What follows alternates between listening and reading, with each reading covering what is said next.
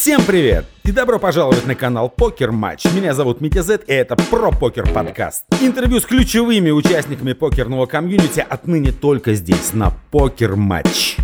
Узнаем новое, общаемся, делимся опытом. Это про покер подкаст.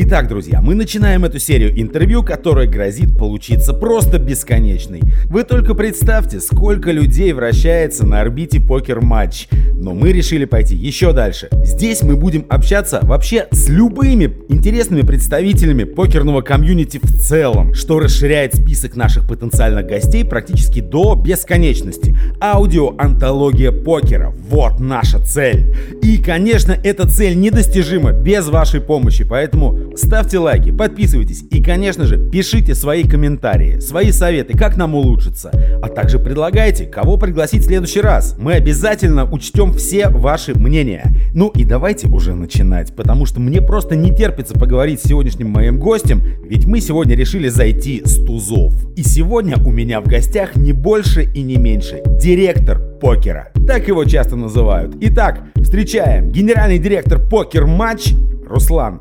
И он уже здесь. Руслан, привет. Привет. Руслан, ну, как я уже сказал, здесь мы планируем общаться э, с теми представителями покерного комьюнити, которые входят, во-первых, во вселенную покер-матч, ну а во-вторых, во вселенную покера в целом. И я несказанно рад, что именно ты являешься первооткрывателем и сегодняшним первым гостем нашего сериала. Привет, Дмитрий. Все взаимно. Очень рад быть первым гостем хотя у меня есть на этот счет э, некое мнение. Вот. И я надеюсь, что эта вот огромная серия подкастов, она в большей степени будет затрагивать все-таки вселенную покера и в меньшей степени покер-матч. Друзья, ну если вы читали Виктора Пелевина, то, наверное, вы знакомы с таким термином «командирская зарука». Вот это именно сейчас и произнес Руслан, и мы не можем не последовать его наказу. Руслан, ну вот кому может быть интересно интервью э, вот в таком формате, где с одной стороны я, а с другой стороны ты. Ну, я думаю, тем, кто тебя не знает. Поэтому я провел небольшое исследование и выяснил, что наш сегодняшний разговор, он может быть интересен, э, ну, наверное, немногим. То есть аудитория этого интервью составит, я так по моим подсчетам, примерно от двух до пяти человек. Mm, да, не очень много. Ну, тогда я пошел. Друзья, это было самое короткое интервью, но какое важное. Ну ладно, шутки шутками, а пора бы и начать. Руслан, сегодня мы будем препарировать твою историю, твою карьеру, твое существование в рамках покер-матч и не только. Ну и давай начнем тогда с истоков. А, как известно, а, твоя карьера начиналась э, в далекие-далекие времена таким образом, что ты работал э, журналистом, а если быть точнее, ты работал в газете рекламным менеджером. Да, если совсем к истокам, то вот именно в покер я перешел из э, рекламной сферы. Я работал менеджером по продаже рекламных площадей в газете. Газета называлась тогда «Молния». Газета «Молния».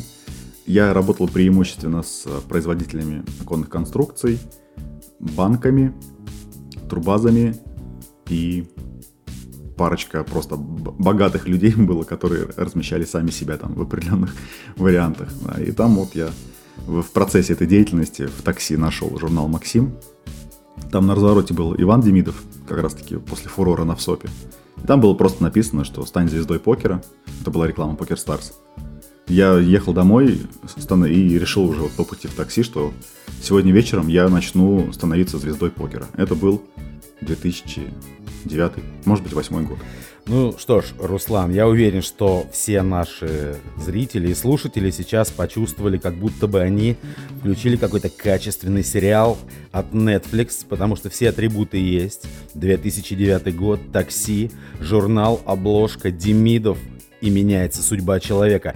И мы это, конечно, обсудим сегодня и очень подробно. Но сейчас я хочу тебе предложить немножко промотать время вперед. А если быть точнее, даже совсем не немножко, а переместиться э, в наше время. Давай.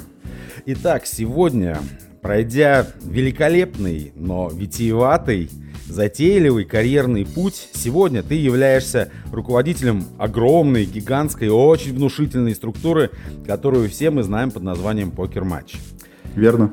Э, трудно представить, сколько событий за это время произошло в твоей жизни, но вот так сложилась твоя судьба.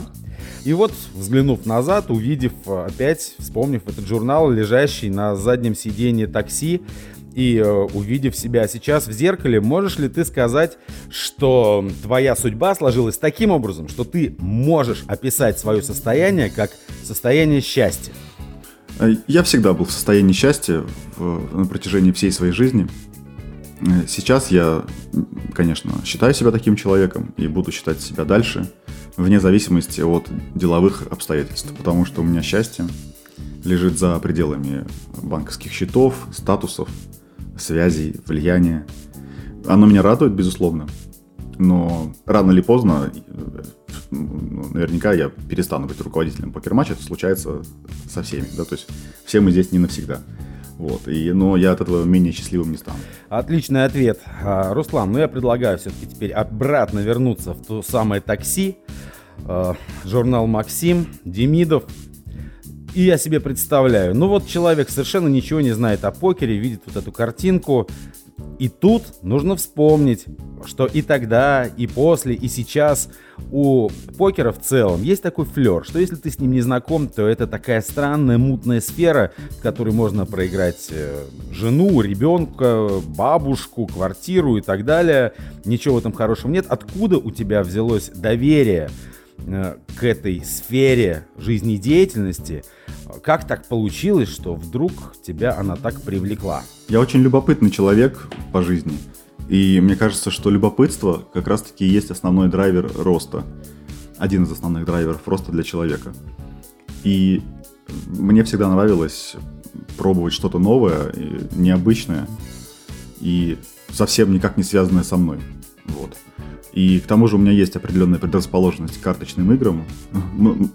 Ты, наверное, часто такие ответы слышал среди покеристов и функционеров, что вот со мной папа и, может быть, дедушка играли в карты в детстве, да? Ну да. Ну, со мной та же самая история происходила. Я очень рано начал играть в карты. Сначала в дурака, конечно, потому что по механике одна из самых простых игр, да, если механику э, обсуждать.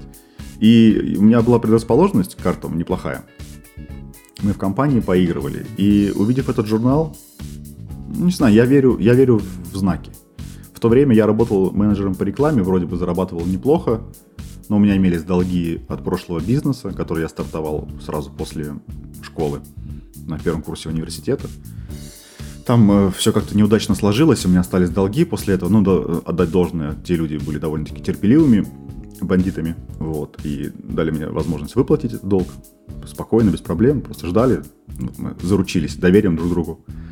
Э, и я понимал, что в газете на этом этапе я, наверное, много денег не заработаю, а вот покер мне в то время представился каким-то таким трамплином, который, ну, не то чтобы мои жизненные проблемы решит, но поможет мне дополнительно сколотить какую-то копеечку и быстрее расквитаться с долгами. Поэтому я посмотрел э, на это все, мне было любопытно, приехал домой, ска- скачал приложение PokerStars и все, и, и погнал.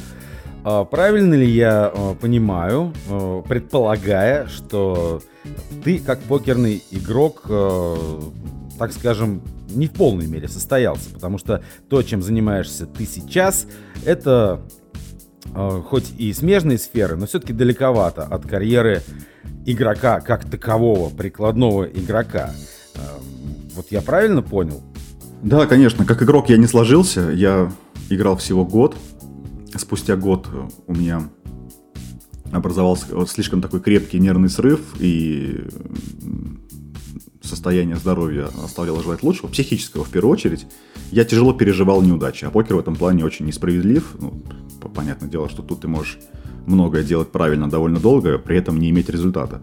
И я вот с этим никак не мог смириться. Да? Я вот человек, у которого такое обостренное чувство справедливости, и я считаю так, что если я делаю хорошо, я должен получать хороший результат. Покер этого нам не дает. И я очень сильно переживал тильт. Доходило до того, что я выбрасывал с балкона вещи. К счастью, это был всего лишь второй этаж.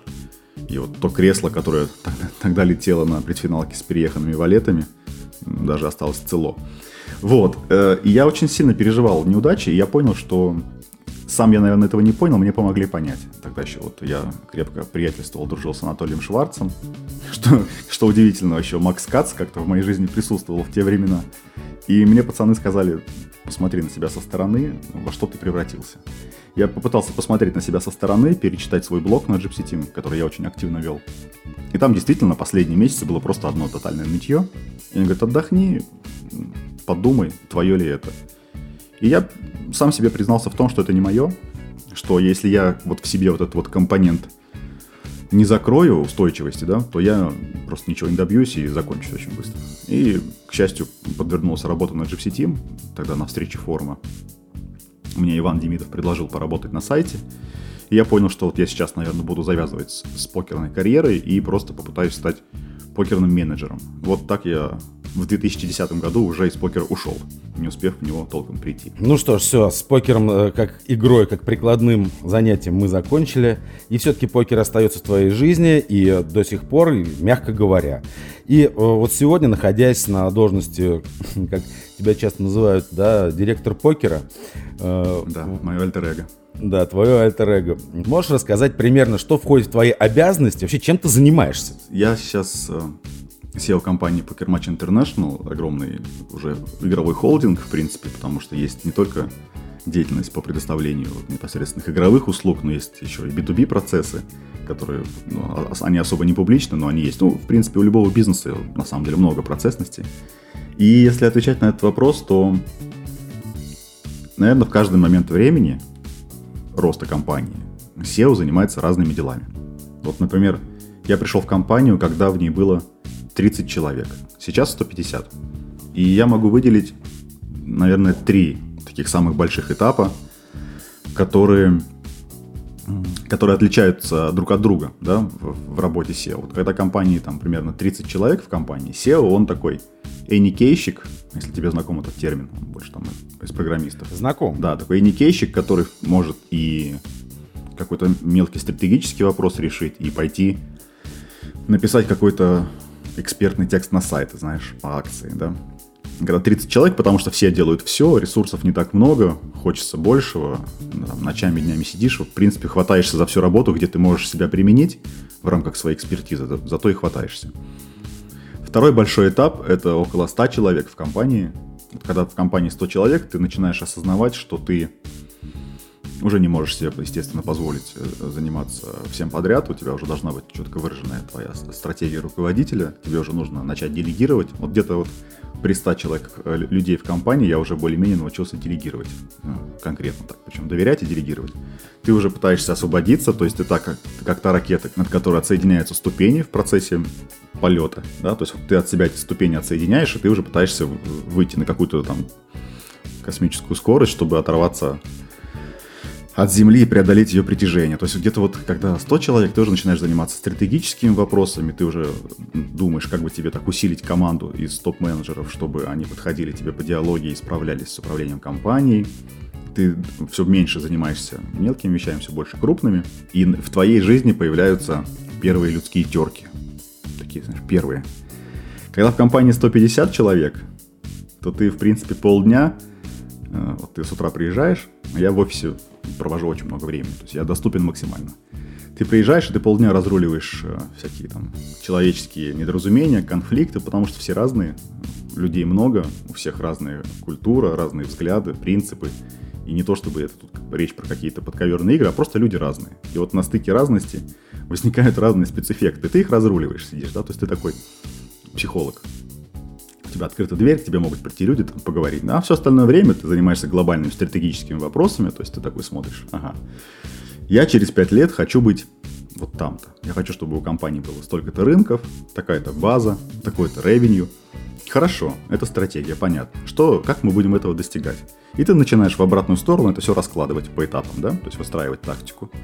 Выстроил и начинаешь все это дело потихонечку исполнять. Кому-то поручаешь, что-то делаешь сам, начинаешь заключать какие-то партнерства, а все это очень долго, естественно, переговоры, контракты, на, там, по программному обеспечению и, и так далее. То есть на данном этапе SEO компании занимается исключительно стратегическими вещами и ежедневной коммуникацией с топ-менеджментом компании, таким вот ведением такого глобального курса корабля по курсу. Не знаю, ответил ли я на твой вопрос. Да, вполне. И из него вытекает следующий вопрос. Ты сказал, что когда к тебе попала в руки компания, в ней работало 30 человек, сейчас 150. Ну, это пропасть, пропасть между этими двумя цифрами. Посему, задавая этот вопрос тебе, я думаю, у тебя будет повод похвалиться, рассказать о своих успехах. Надеюсь. Ну а как иначе? Э, итак, в каком виде тебе досталась компания Покер Матч? Что она из себя представляла и что она из себя представляет сегодня? В хорошем виде досталось, надо сказать.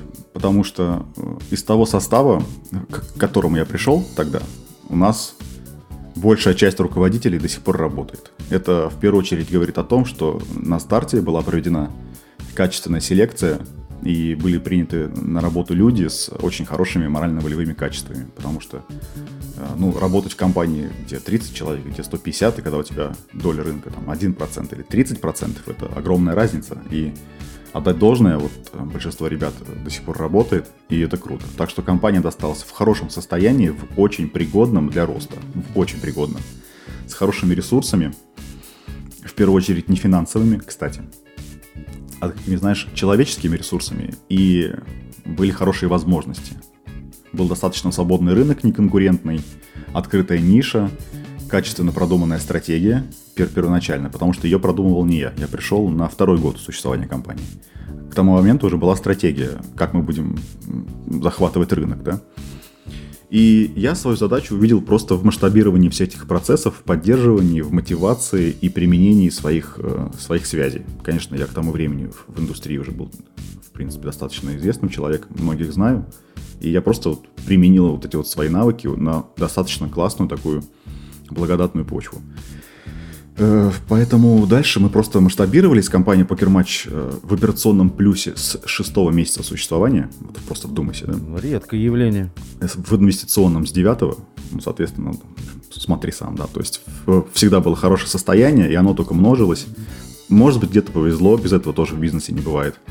Где-то превозмогали себя, приходилось работать по 15-16 по часов. Сейчас, к счастью, там всего лишь по 12, по 13 приходится. Мелочи. Вот. И и поэтому на протяжении всего времени состояние компании было хорошее. То есть, знаешь, снаружи многим игрокам э, очень сложно понять истинное положение дел в компании, да, потому что э, все всегда больше, все всегда серьезнее, все всегда сильнее, чем кажется, потому что только лишь предоставление услуг, там, покерных, казиношных и так далее, это не предел, и без знания внутрянки сложно оценить реальные масштабы. Да. То есть сейчас э, масштаб компании дошел до такого состояния, что тут уже серьезные переговоры с иностранными огромными холдингами, разного рода партнерствах. То есть нас уже всерьез рассматривают как таких долгосрочных партнеров, как привлекательные активы, не, не стесняются и не гнушаются с нами связываться уже те бренды, которые раньше с Гэмплом вообще никак не связывались. Ну вот, и во всем этом, конечно, Похвалиться не удалось, на самом деле, больше хвалил компанию, и это правда. То есть, вот, наверное, за счет того, что есть классный такой костяк, который с, сквозь года про, пронесся и сохранил себя, вот благодаря этому у компании всегда было хорошее состояние и было, есть и, безусловно, будет. Отлично, Руслан, но несмотря на проявленную тобой скромность, э, мы видим, что компания, во-первых, растет, а во-вторых, растет очень сильно и очень быстро – но, конечно же, мы все, опять же, понимаем, что расти бесконечно невозможно. Вот где ты видишь предел роста э, компании Poker Match, какое место она в идеале должна занять через какое-то количество лет в покерной пищевой цепочке? Здесь есть два состояния, как мне думается. Поскольку Poker Match сейчас, что называется, standalone project, да, мы сами по себе, мы не состоим ни в какой сети, уже с августа 2017 года, да, ну, может быть, для кого-то еще развеют сомнения до сих пор. PokerMatch э, с 2017 года ни в какой сети не состоит, работает сам по себе. И вот в этом состоянии потолок гораздо ближе, потому что, посмотри вокруг, все стремится к, к, к масштабам, глобализации, то есть это и в ритейле огромные сети захватывают мелкие сети, покупают их, и в, в гэмбле то же самое, да, в гэмблинге. Большие, э, большие холдинги приходят, и скупают более мелкие компании, то есть взять, например, DraftKings, Entain, э, там, Playtech, это все огромные, огромные, огромные компании, в, в портфолио которых просто тьма брендов, успешных там когда-то когда одиночных. Поэтому как стендалон проект у покер-матча скорее всего, потолок э, где-то в, крепко в топ-10 мира, крепко, так знаешь, вот мы там регулярно болтаемся между там 10-15 местом, но в топ-10 в одиночестве мы в состоянии быть, но в одиночестве будет все сложнее конкурировать, это уже заметно, и по темпам роста в первую очередь это заметно, да, что деятельность конкурентов, она, конечно, дает о себе знать.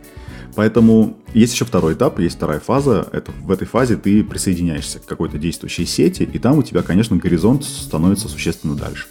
Вот я вижу будущее покербанча присоединенным каким-либо образом. Может быть, это будет там слияние и поглощение, может быть, это будет покупка, или это может быть создание своей собственной сети. Но вот как итог, неважно, как это будет выглядеть операционно, но как итог, покер-матч э, все-таки обнаружит себя однажды в одной из сетей, и уже с этой сетью уже будет, наверное, где-то там в топ-5, в топ-6 мира. Такой крепкий середнячок, всегда на виду, яркий, заметный, предлагающий своим игрокам чуть больше эмоций, чуть больше такой вот человечности, наверное, вот где-то там это, это, это, это, этот итог и находится.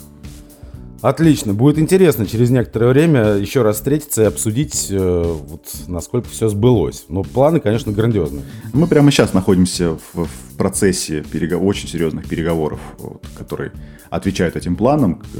К, к счастью, скорее всего, да, тут, к несчастью, неприменимо. Наоборот, вот для меня, к счастью, я не могу раскрывать детали. Так уж вышли обстоятельства. Но кто сможет сложить 2 плюс 2, тут уже кое-что из этого ответа поймет. Ух, заинтриговал, черт возьми. Ну ладно, ладно, подождем немножко, подождем. Uh, ну, давай сейчас тогда немножко оставим чуть-чуть в стороне покер-матч и более, так сказать, глобально поговорим о покере. Вот 10 лет прошло, мне кажется, может быть даже больше с тех пор, как я взял первое интервью. И вот и тогда, и в любой год, и почти в каждом интервью люди обычно часто говорят, что ну все, покеру остался год-два. Все, не больше. Покер умирает. Вот. И сейчас то же самое происходит. Вот с твоей точки зрения, когда же все-таки он загнется окончательно? И умирает ли он сейчас, как всегда? Как всегда, да. Ну смотри, опять же, рассмотрим с нескольких сторон. Первая сторона – это объективная сторона, это абсолютные цифры. Нельзя, глядя на абсолютные цифры, говорить, да нет, ребята, никто ничего, никто не умирает. Ну, послушайте, это не так. Давайте откроем абсолютные цифры, давайте возьмем кэш-трафик. У нас, там, к сожалению, нет данных по, вообще по всей ликвидности всех румов, но кэш-трафик, он довольно релевантен. Эти данные доступны, ну, как минимум для менеджеров, да, таких компаний, как, как наша. То есть, вот я открываю топ-60 румов, я смотрю их кэш-трафик. И, конечно, там тренд нисходящий, естественно. И он длится уже там 10 лет, этот тренд. Да? После Черной пятницы все резко изменилось, все кардинально поменялось. Но и вот если глядя вот на эти абсолютные цифры, ты говоришь, да, безусловно, э, покер умирает. Однако, если говорить про не про абсолютные цифры, а про внимание к игре, про краткосрочные тренды, про все-таки то, чем покер продолжает являться – не могу сказать, что он умирает. Потому что один из признаков умирания индустрии – это затухание всеобщего внимания к ней. Сейчас поясню. Не только со стороны игроков, но и со стороны бизнеса. Если бы покер умирал бы конкретно, то все-таки не открывались бы новые компании, не вкладывались бы в это деньги, СМИ отказывались бы от, от своей деятельности, не становились бы холдингами. У нас уже сейчас в, в покере, не знаю, знаешь ты или нет, есть огромный холдинг, который владеет вообще там чуть ли не 80% покерного э, рынка средств массовой информации. Не знаю. Вот, то есть, да, да, есть такое. Вот. То есть, опять же, видишь, это публично это не увидеть, а внутри это известно. И, э, и все-таки происходят до сих пор э, инвестиции в эту индустрию, происходит появление новых компаний, Поэтому на, на краткосрочной перспективе мне покер представляется все-таки достаточно живеньким, таким крепким, знаешь. Потому что покер никогда окончательно не умрет, вот по какой причине. Есть множество продуктов, которые с ним смежны. Даже то же самое казино. Как бы мы к нему ни относились, я как менеджер отношусь к нему в первую очередь как, как к продукту. Да? То есть мы можем там поговорить, насколько это благостные вещи или нет уже чуть позже, если ты задашь этот вопрос. Но с точки зрения продукта, у покера очень много смежных областей, которые помогают удерживать аудиторию у тебя на платформе. То есть это и казино, это и настольные игры, это покер, все-все-все. То есть я рассматриваю это в целом как одно целое, как индустрию. Вот, поэтому он будет жить, у него будет всегда какая-то аудитория, Да, ее будет со временем становиться все меньше, однако э, ведь это все может резко поменяться. Покер начал задухать в связи с чем? В связи с Черной Пятницей, правильно? Безусловно. Если сейчас это все развернется, а в Америке прецедентное право, в Штатах, насколько мы знаем, да, то есть там штат за штатом у себя легализовывает онлайн-покер. Я верю в то, что там в течение 10 лет, возможно, случится так, что все резервации откроются, и тренд, сам понимаешь, изменится кардинально, правильно? Следовательно, наша задача сейчас поддерживать к покеру приемлемый интерес, чтобы людям, влияющим на это, было легче принять решение там, в нашу пользу, да, в пользу этой индустрии. Я верю, что все будет намного лучше, чем сейчас в будущем. А, ясно, Руслан. Ну давай поговорим как раз про те самые смежные области деятельности, про которые ты упомянул. Если мы возьмем покер-матч, опять же, то э, мы видим, что это, конечно, в основном про онлайн-покер. Это рум, понятно, его основная функциональность в чем заключается. Но, однако же, насколько мне известно и насколько все, наверное, знают, твоя деятельность и деятельность покер-матч, она распространяется и на офлайн покер. Вот не мог бы ты об этой области поговорить? Зачем это? В каком объеме? Приносит ли это какой-то доход компании? Или это такая имиджевая, скорее, вещь? Хорошо, с радостью. Смотри, Покерматч изначально задумывался и развивался первые годы как онлайн-проект, это так. И, конечно же, в структуре компании там, онлайна онлайн-процессы, они превалирующие, безусловно, и это, в первую очередь, онлайн-компания, онлайн-покер-рум. Однако, у нас с каждым годом становится все больше офлайн активов. Вот почему. Вот посмотри на ту же самую Америку. Почему мы будем про нее часто вспоминать? Потому что мы все-таки немного отстаем от нее в том смысле, там, в смысле технологий, в смысле принятия решений. И это как наблюдение за звездой, да, мы видим не звезду, а свет от нее, там, дошедший до нас спустя какое-то время. Тут а, с тем рынком то же самое. Там уже многое пройдено, что мы сейчас только проходим. И есть там а, а, отличительный момент. Это огромное лобби. Онлайн-лобби и офлайн лобби да? То есть они противоборствуют, ну там сейчас, конечно, безусловно, офлайн посильнее будет за счет Вегаса. Но в целом есть такое конкретное лобби, как конкретное соперничество онлайна с офлайном.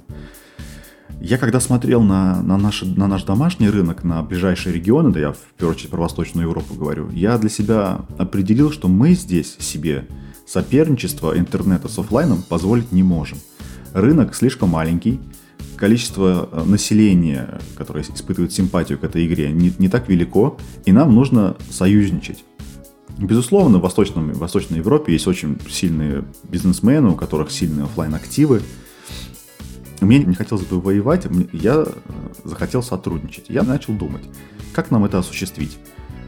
Наверное, нужно заручиться по поддержкой, партнерством, какими-то активами в, в офлайне. Зачем? чтобы сокращать дистанцию между офлайном и онлайном, чтобы не делить людей, чтобы не быть для них двумя разными какими-то силами, между которыми приходится выбирать, а смириться с тем, что у нас есть э, какое-то ограниченное количество игроков, людей, клиентов, и мы должны создать для них в принципе симпатичную индустрию, а не ее подразделы. И поэтому покер-матч начал усиляться вживую, в офлайне мы запартнерились с, с, с покерными сериями, потом у нас пошла экспансия по покерным клубам, по разного рода вечеринкам, потом у нас своя резиденция появилась, мы будем это наращивать, эти темпы наращивать, наращивать, чтобы сокращать дистанцию, чтобы, знаешь, после каждой серии у нас есть вот покер-матч VA Millions, серия турниров, такая достаточно не, не, не, ну, небольшая по мировым масштабам, но очень полезная. И вот каждый раз, когда ты проведешь этап, приедешь на этот этап, там, разместишь рекламный стенд, пообщаешься с игроками, у тебя резко утепляются с ними отношения. Вот с теми, кто тебя увидел на стенде, с, теми, с кем ты пообщался, кто, кто посмотрел, что ты за человек, говорю сейчас не только про себя, но и про наших коллег, кто у нас представляет э, компанию на стендах, резко утепляются отношения. Игроки-покеристы приходят, у них ведь есть какой-то предустановленный образ про покер-рум. Согласен? Ну, конечно. То есть мы там вот какие-то Скруджи Макдаки, у нас есть золотохранилище, мы с утра примеряем ванны из, из денег. Это, конечно, не так. И да, когда по вечерам ты... еще подкручиваем ГСЧ обязательно. Ну, конечно. И когда ты создаешь офлайн мероприятие, и ты, не, не страшась, туда приезжаешь, и ты встречаешься с игроками, они видят, ё-моё, так он такой же. Они такие же люди, как и мы.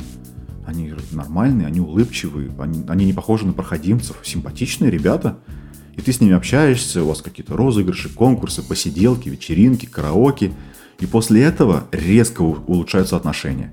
И у меня сейчас задача состоит в том, чтобы как можно чаще, больше и активнее быть представленными вживую, чтобы менять этот образ. Потому что после каждой серии, после каждого офлайн представления, в представлении я имею в виду появление, да, то есть сам проект, угу ты меняешь образ покера, не только себя, покер в целом, там, у 50, там, 100 человек, да, которые в это время были с тобой в помещении, тебя видели и так далее. И ты должен дальше за этим идти и менять образ. И как только мы... Это как с коллективным иммунитетом, знаешь, такая больная тема сейчас, да, про ковид. Так и здесь. Как только ты в достаточной степени приобретешь много союзников, которые будут правильным образом смотреть на покер, на индустрию, на тебя, станет намного лучше, намного приятнее и легче общаться, и в том числе и в интернете, и потом люди, которые в приступах агрессии как-то ругались на поддержку, они же вживую все совершенно милые и прекрасные люди. То есть ни разу не было вживую какого-то такого, точно такого же конфликта приходит там, и есть игроки, которые там чем-то недовольны. Потом вживую одним образом выражает свою мысль, а в интернете, вернее, одним образом выражает мысль, а вживую подходит говорит, Рус, ну ё-моё, ну, вот так и так, ну, ну, ну хорош по-нормальному поговорили, разбежались, он счастлив, ты счастлив, все счастливы. Поэтому это про, это про сокращение дистанции. Вот почему мы активно представлены вживую. Понятно. Мне очень понравились твои слова насчет твоей миссии объединения офлайна и онлайна, потому что, как известно, всегда эти два направления, они очень сильно, не то чтобы враждовали, но как бы э, находились совсем уж в, в разных лагерях. Ну, то есть это как бы считалось всегда и считается до сих пор чуть ли не двумя разными видами покера. Онлайн-игроки э, не считают серьезными игроков в офлайне и наоборот. И наоборот, да. Да, вот, поэтому, да, действительно, это было бы интересно, и это великая миссия, я, конечно, желаю тебе успехов в ее достижении и продвижении. Как тебе еще такая сверхзадача, и пытаешься ли ты на себя и ее взвалить, как э, популяризация покера в целом? И, может быть, работа над имиджем этой игры, потому что простонародье, так скажем, не всегда у покера существует какой-то положительный имидж. Да, благодарю тебя за поддержку миссии. Смотри, я одной из своих основных вообще задач, вот как человека, как менеджера, как э, специалиста с э, достаточно большими ресурсами, как раз таки и вижу одну из миссий, это придание покеру верного образа, популяризация в целом. И если ты взглянешь на мой канал в Телеграме «Директор покера», а он ему осталось там всего лишь пару месяцев э, оставаться самым крупным, там меня уже скоро обгонят пару активов, я только рад этому, естественно, я этот канал-то и задумывал как трибуну, понимаешь? Он, конечно, во многом про покер-матч, куда уж без этого, но не полностью. Я там, в принципе, популяризирую покер и рассказываю, как он устроен. Но это достаточно нишевая вещь, потому что там всего лишь 15 тысяч подписчиков. Может быть, если в лучшем случае они еще кому-то расскажут, будет здорово. Если в глобальном смысле говорить про достижение этой миссии, я, конечно, ее перед собой ставлю, я ее вижу. И мне кажется, что вот как я стал на Gypsy Team модератором покерного форума в 2009 году, вот с тех пор я этой миссии исследую, просто у меня прирастает ресурсов, да, то есть у меня тогда не было ресурсов, сейчас у меня есть огромный медиаресурс, там, с охватами в миллионы, если говорить про, про компанию, да, про медиаресурс компании, про издания, которые там с нами дружны. Так вот, я эту миссию перед собой, конечно, вижу, она вполне достижима. И знаешь что, я тебе могу сказать? Я человек очень наблюдательный, считаю это одной из своих способностей, таких сильных. Если взять отношение к покеру в году 15-16 и году в 20-21, я вижу сильно положительный тренд в отношении этой игры и отношении к ней. Как мы этого достигаем? Ну, есть моя личная трибуна, это вот мой канал «Директор покера», где я выступаю, доношу какие-то мысли. И это, конечно, проект. Вот возьми тот же самый проект – у покер-матч Украина есть э, поддержка национальной сборной страны по спортивному покеру. Здорово, да, вообще у страны есть национальная сборная по покеру, которая, между прочим, дважды чемпион мира и еще и действующий к тому же. Это тоже популяризация. Это видят родители. Представь себе, что замминистра вручает э, твоему другу, сыну, там, коллеге медаль. Круто? Круто. И ты на это смотришь, думаешь, ё-моё, неужели это так, неужели это правда? Красивая спортивная форма, утвержденная в министерстве, звание, звание в мастеров спорта, да, они еще не вручены, но это однажды произойдет, там уже вроде бы представление есть про мастеров спорта. Представь себе мастер спорта по покеру. И ты вот эти вот, вот, вот в эти все вещи, там, где я считаю себя применимым, там, где мой ресурс может быть полезен, и не только финансовый, но и интеллектуальный. Мы всячески стараемся внедриться, чтобы популяризировать покер в целом. Я считаю, что какую-то пользу для всей индустрии я и покер-матч мы своей деятельностью тоже приносим. Насчет экспансии в другие страны. Можно ли сказать, что покер-матч, э, изначально созданный э, достаточно локально на украинском рынке, на сегодняшний день в этом направлении движется? Да, можно сказать. Э, поделюсь бизнес, бизнес-мнением. Раньше знаешь, как было?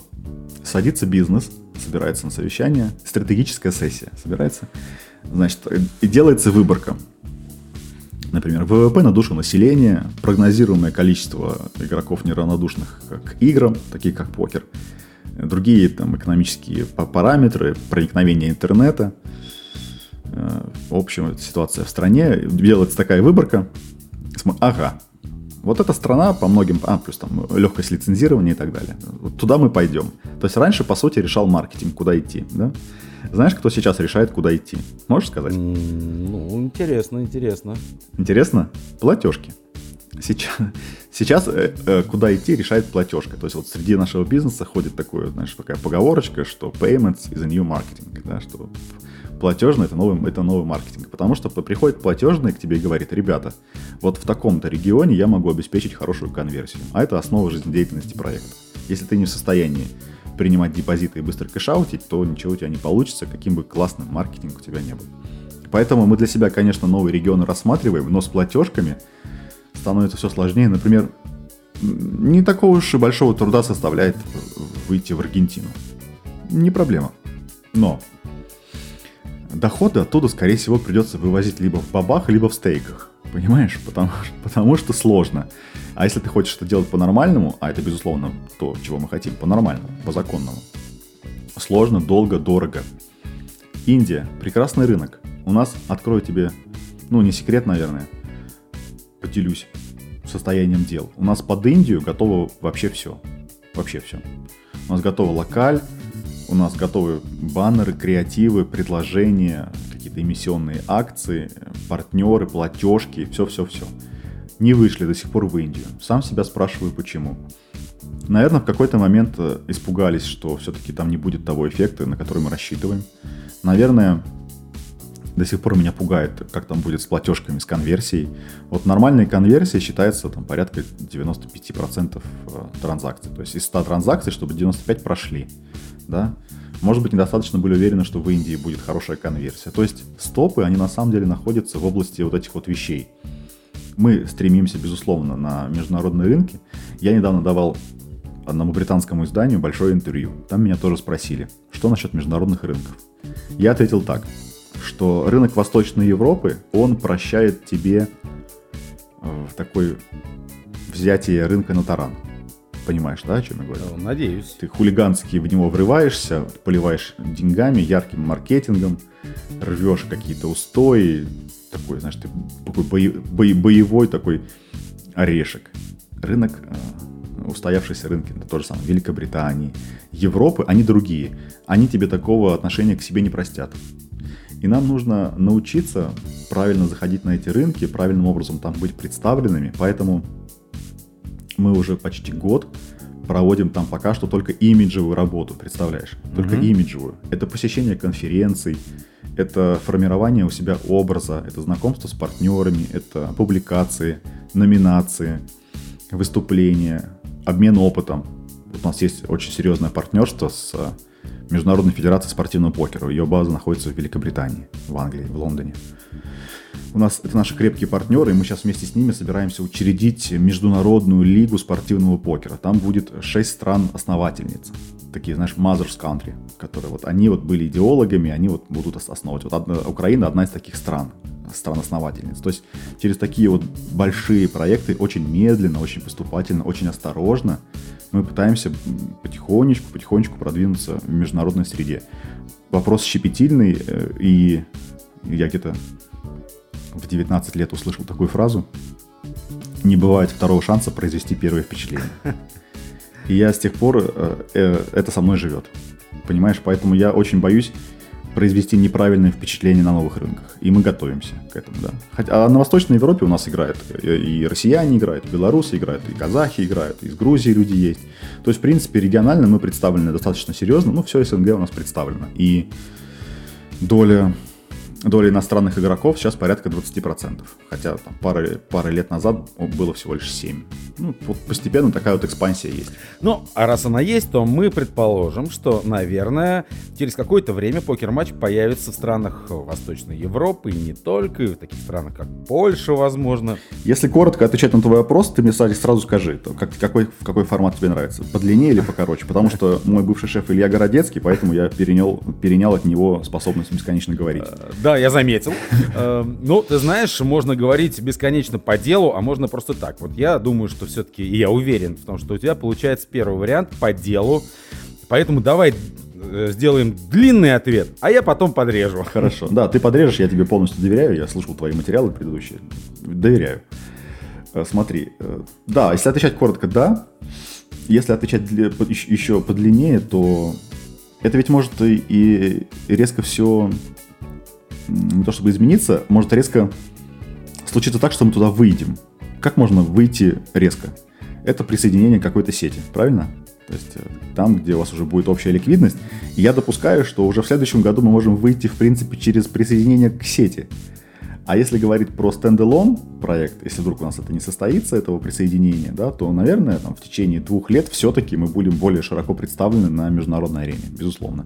Потому что в, в, в твоем локальном рынке всегда есть потолок, он очень близок, и нужно стараться его не, не, не достичь, и все-таки диверсифицироваться. То да, да, конечно. Ясно. Руслан, скажи, навсегда ли и полностью ли покер ушел из твоей жизни как игра? Ну, то есть вот бывает у тебя такое, что какой-нибудь, может быть, офлайн турнирчик зайдешь, забредешь, да и вдруг поиграешь за столом, или все, завязал? Нет, не завязывал ни на один год. И, конечно, я играю исключительно в удовольствие, редко, 3-4 турнира в месяц в интернете, 1-2 турнира вживую в месяц, но я играю на протяжении уже 12 лет – Э, у меня установлены все румы, у меня есть учетки во всех румах, я могу и в кэш поиграть, и походить, потому что мне нужно это по роду деятельности. Помимо того, что мне это нужно по роду деятельности, я еще сохранил в принципе интерес, мне безумно нравится покер как игра, я с удовольствием играю, просто времени мало стало, понимаешь? Помимо того, что на работе устаешь, так еще и у меня уже и семья, у меня уже и ребенок. И, конечно, если у тебя появляется свободное время, то всегда есть приоритеты посерьезнее. Вот. Но покер никуда не ушел. Я вот буквально недавно играл в Одессе, причем достаточно успешно. По-моему, был второй турнир вживую в этом году, что ли, всего. Меня там команда маркетинговая заставила играть в турнире покер-матч Bounty Stars, где и Женя Качалов играл, и все наши амбассадоры и стримеры. Мол, выбиваешь э, вот, нашего амбассадора или стримера, получаешь нокаут какой-то повышенный. Меня команда заставила играть, я, у нас было около 10 человек, я вышел на финалку, сыграл лучше всех остальных наших медиа-активов. Вот там меня Рома Пакс выбил, за что ему большое спасибо, я хоть немножко выспался. Это было в 4 утра, я такой же, все, Ромчик, давай счастливый, я поехал спать. Понятно. Ну и ты как человек целеустремленный, я думаю, что ну не мог никогда не раздумывать над тем, чтобы попасть все-таки в меку любого покериста и заскочить на какой-нибудь, например, в СОП. Вот у тебя такие идеи были в жизни, и осуществил ли ты их все-таки когда-нибудь? Или если нет, то не планируешь ли? Тем более, что в СОП идет именно сейчас. Ну, ты безупречно читаешь оппонента, даже не видя его. Да, конечно, в СОП это мечта какой-то степени. Наверное, не мечта, а все-таки такая, знаешь, цель. Я еще ни разу не играл на ВСОПе, только в интернете на ГГ я играл в турнир в СОПа. Вживую на ВСОПе не играл, в Вегас обязательно поеду. Э, пока не получается, я про все, все сильнее к этому стремлюсь, но пока не получается. Тут сейчас такое движение закрутилось очень серьезное, поэтому вот хотел поехать, не вышло, да, ну, может быть, даже к радости. Да, обязательно как-нибудь сыграю, обязательно сыграю в мейне и в, сай, и в сайдах. Ну, это такая прям очень хочется, конечно. Ясно. Вот давай вернемся к началу нашего разговора, когда ты рассказывал о своей, прямо скажем, признаем, неудавшейся, не сложившейся покерной карьере. Ну, не ходячкой был, чего ж там. Ну да, вот. Но ты упомянул о том, что самой большой проблемой на пути твоего покерного успеха был тильт. Это вещь, с которой многие сталкиваются.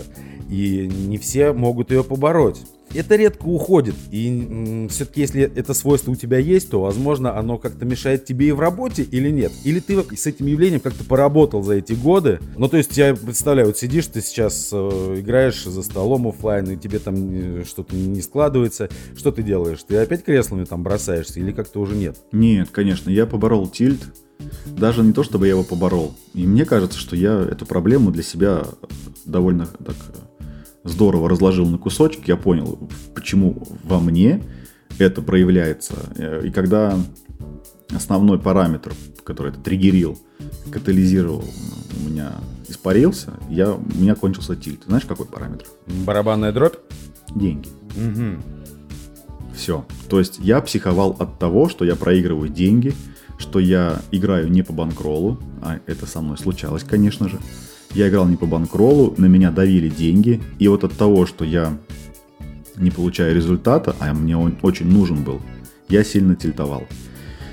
Как только у меня э, стал доход такой достаточно приличный, который позволил мне не переживать о проигранных в турнирах деньгах, я перестал тильтовать. Я сейчас играю турниры по 100, по 200 долларов, и, и когда я от них вылетаю, из них, я вообще ничего не чувствую. Я чувствую легкую горечь, что я вылетел, но так, чтобы там психануть, хоть как-то проявить эмоцию, нет. То есть лично для меня это было все-таки проблема а, такая денег, да, что они на меня давили. Я сейчас хочу сказать не, не к тому, что я каким-то стал очень богатым человеком, которому плевать на деньги. Вовсе нет. Я говорю о том, что когда я начал играть на те деньги, которые на меня не давят, я тут же перестал тильтовать. Сразу же. Получается, что я тогда тильтовал от того, что я неверно распоряжался банкролом, на меня слишком сильно давили деньги, я от этого психовал. Вот, вот так вот. Сейчас нет, конечно, ну, то есть вообще без проблем.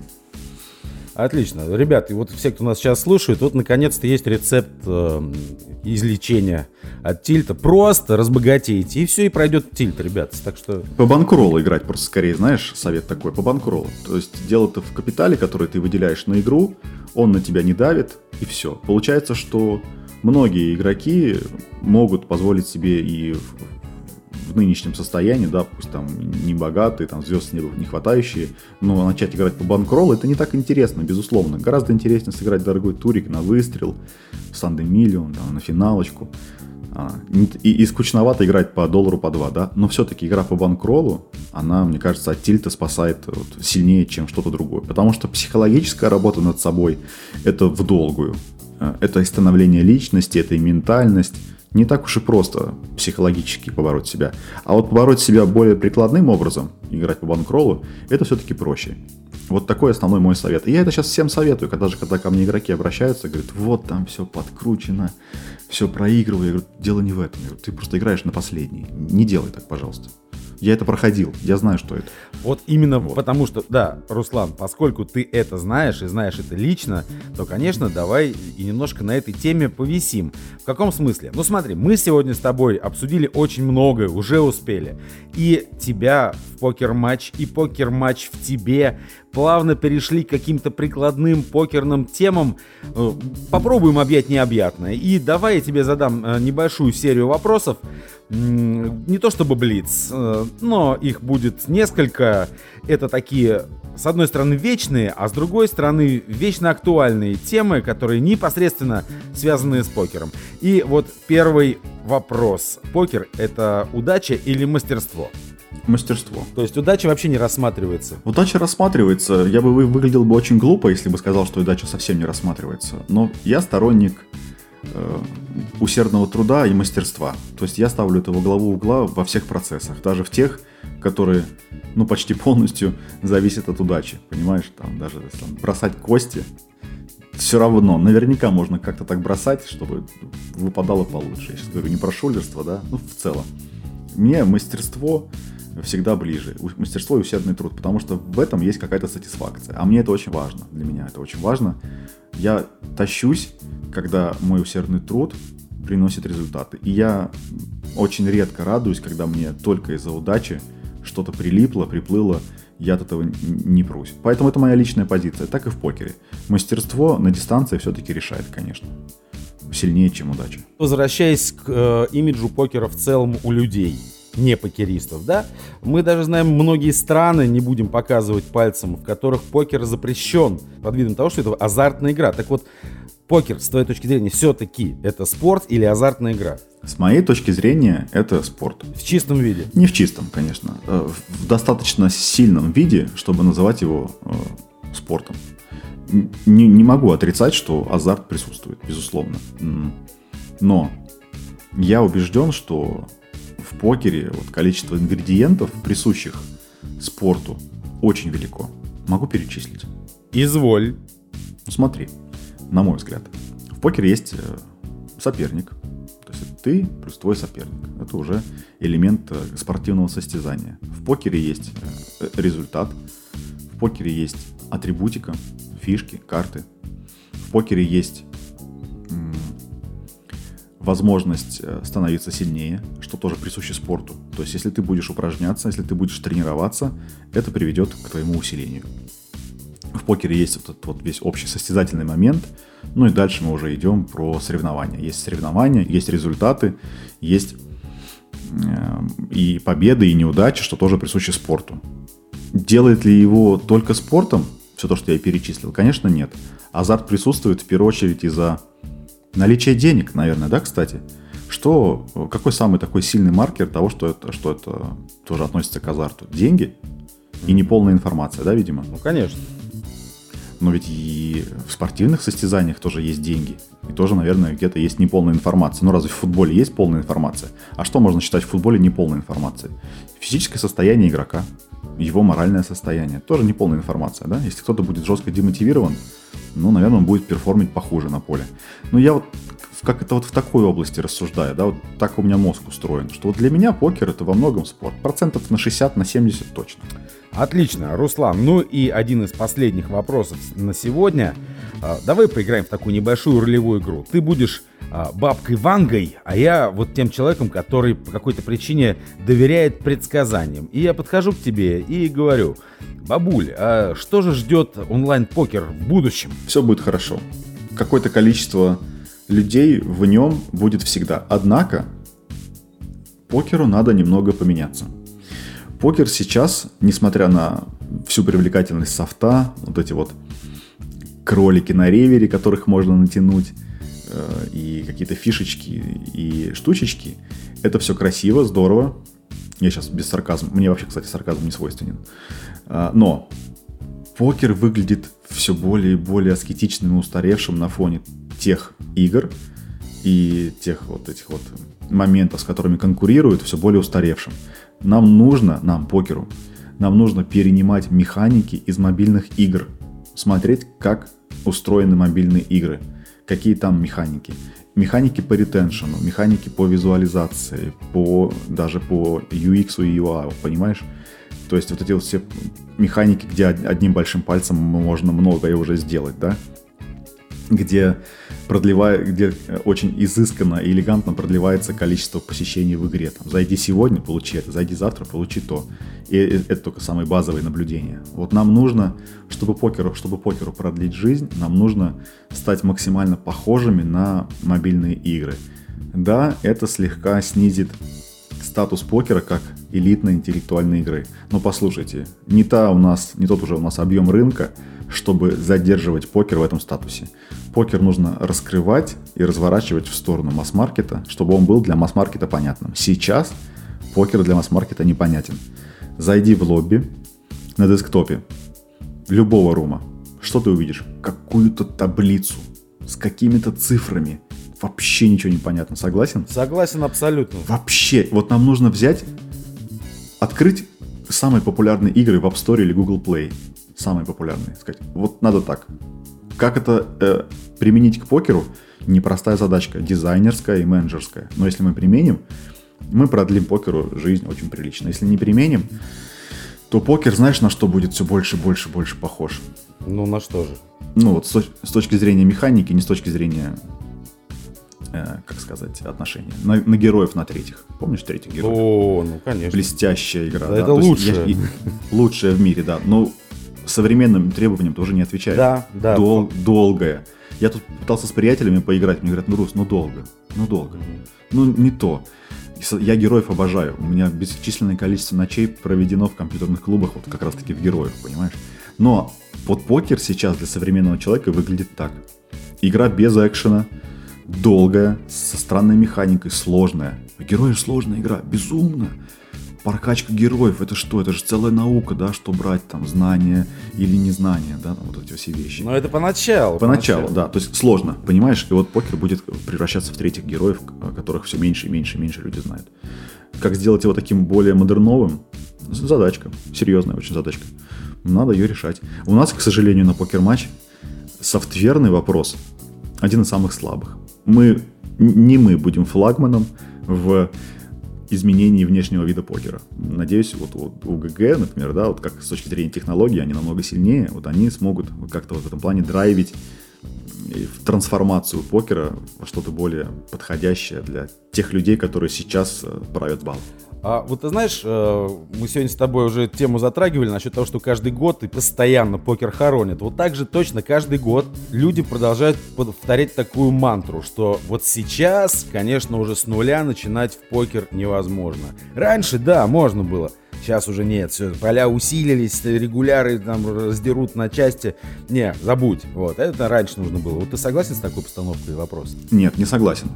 Это такая, эта постановка вопроса мне очень не близка э, такая, знаешь, позиция проигравшего со старта. Я, я так никогда не жил, и мне это не близко максимально. Я считаю, что когда бы ты не стартовал, в чем бы ты не стартовал, всегда время подходящее для тебя.